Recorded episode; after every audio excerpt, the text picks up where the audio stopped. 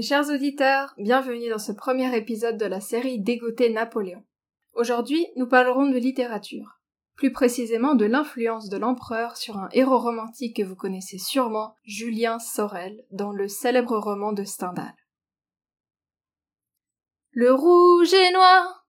Quand vous entendez ce titre, vous voulez fuir. Mais attention, pas si vite. Attention.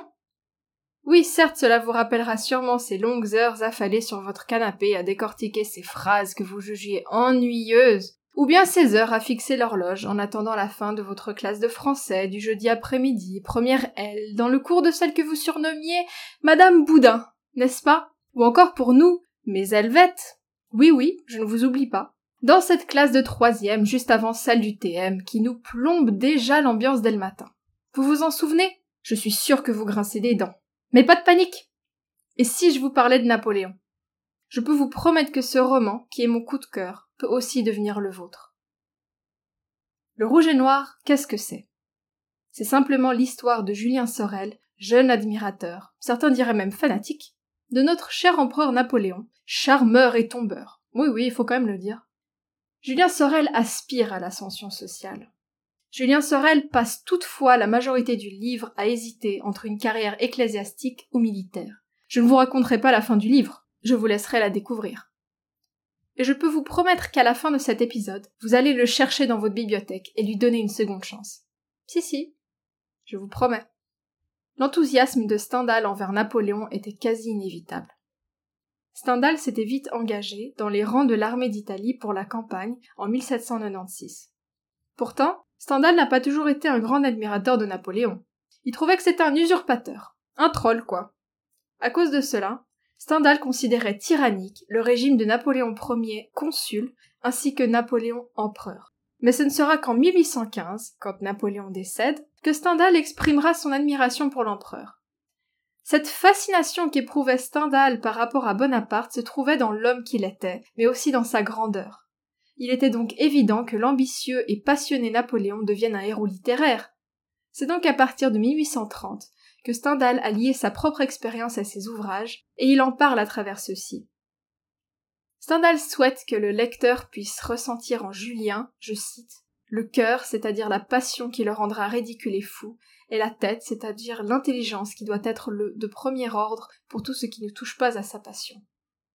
La passion. La passion.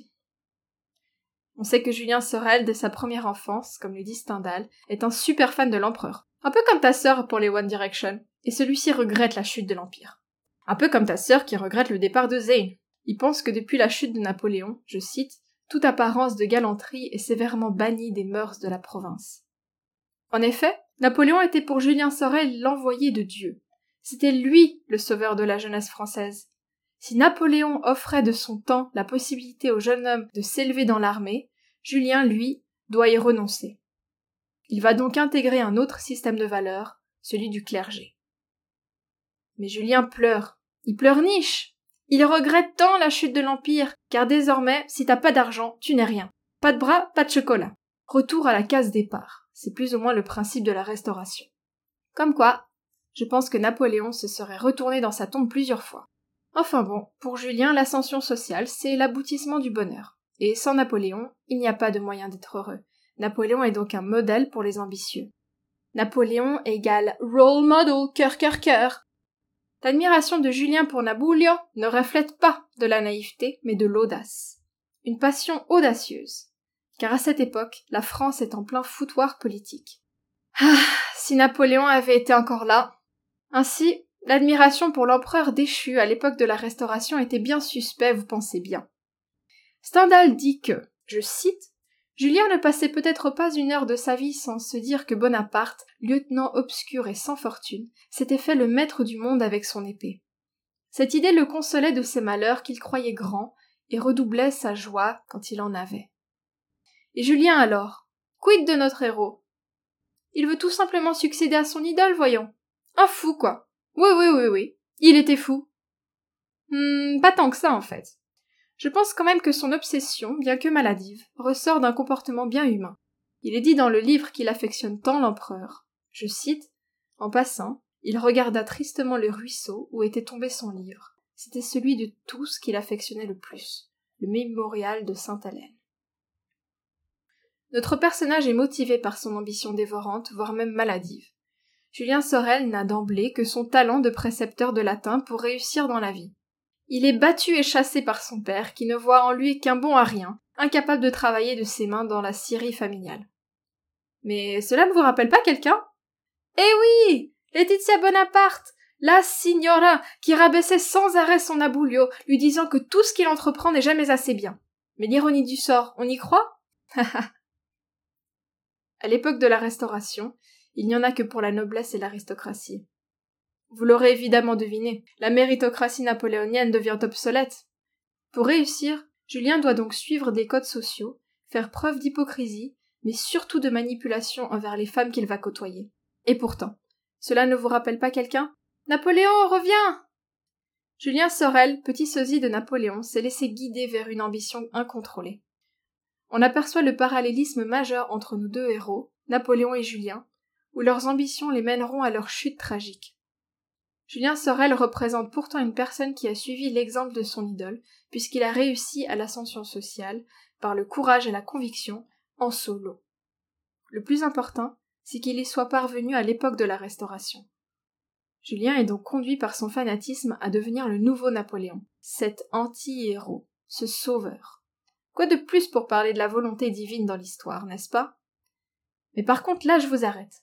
Avant de penser que Julien et Napoléon sont deux gros foufous narcissiques, je vous propose de vous pencher sur une analyse un peu plus psychologique. Eh oui, Stendhal cherche à redonner à Julien un côté humain en l'affaiblissant. Il crée donc un sentiment d'empathie et d'indulgence auprès du lecteur, à citer pauvre créature, et qu'il n'osait pas. On lui donne donc un côté beaucoup plus vulnérable, plus enfantin, voire même plus timide. En fait, impressionné par sa propre ascension sociale, Julien Sorel manifeste un manque de courage qui n'est pas habituellement flatteur chez un jeune homme. Il paraît donc faiblard et vulnérable, malgré sa passion violente. Paradoxalement, l'obsession de Julien n'est autre que de ne pas passer pour un lâche. Il veut être brave, il veut de la reconnaissance. Mais sa faiblesse est tout de même apparente, ce qui lui donne un aspect humain et plus normal. Vous le considérerez un peu comme quelqu'un de fou mais de normal, n'est-ce pas? Il est donc de cette manière plus qu'un simple héros de roman, mais un homme dans lequel on s'associe tous. Je vous l'avais dit. Et maintenant, vous pensez toujours que c'est un foufou? Le statut social de Julien reflète un parallèle avec celui de Napoléon. Tous deux étaient du commun des mortels. Vulgum pecus. Petit clin d'œil à ma prof de français, si vous passez par là, bonjour madame. Tous deux rêvant de prestige et de reconnaissance. Et oui, Julien Sorel rêvait de côtoyer les belles femmes de Paris, tout comme Napoléon, modeste jeune général, qui était tombé sous le charme de sa belle créole, Joséphine de Beauharnais, laissant de côté la disparité de statut social entre les deux amants. Ce parallélisme s'accentuera quand Julien s'éprend de Madame de Rênal, riche héritière, plus âgée que lui, mais surtout mariée. Il faut dire que la créole de Napoléon avait elle aussi six ans de plus que son amant, veuve d'Alexandre de Beauharnais, pour les petits historiens qui nous écoutent. Et oui, même amoureux, ces deux bons hommes sont si proches. Ce parallèle est marquant dans la façon dont ces deux héros poursuivent leur passion amoureuse avec des femmes nobles, matures, et ayant déjà eu l'expérience de noces. En somme, Julien Sorel pense parfaitement réincarner Napoléon Bonaparte. Ce modèle est la source de ses ambitions, malgré bien entendu le manque d'avantages social qui lui permet une ascension. Mais Julien Sorel, tout comme Napoléon, est la preuve que l'impossible n'est pas français. Napoléon est donc, dans le roman de Stendhal, le héros romantique par excellence, issu d'une famille modeste d'Ajaccio.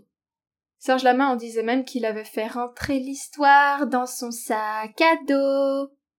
En somme, jeune homme parti de rien, il est l'emblème des héros de romans d'apprentissage. Et vous, qu'en pensez-vous? Je me réjouis d'entendre vos avis sur la page Facebook Dégoté Napoléon. N'hésitez pas à me faire part de suggestions, de sujets qui vous intéressent, que je pourrais traiter volontiers et avec un grand plaisir.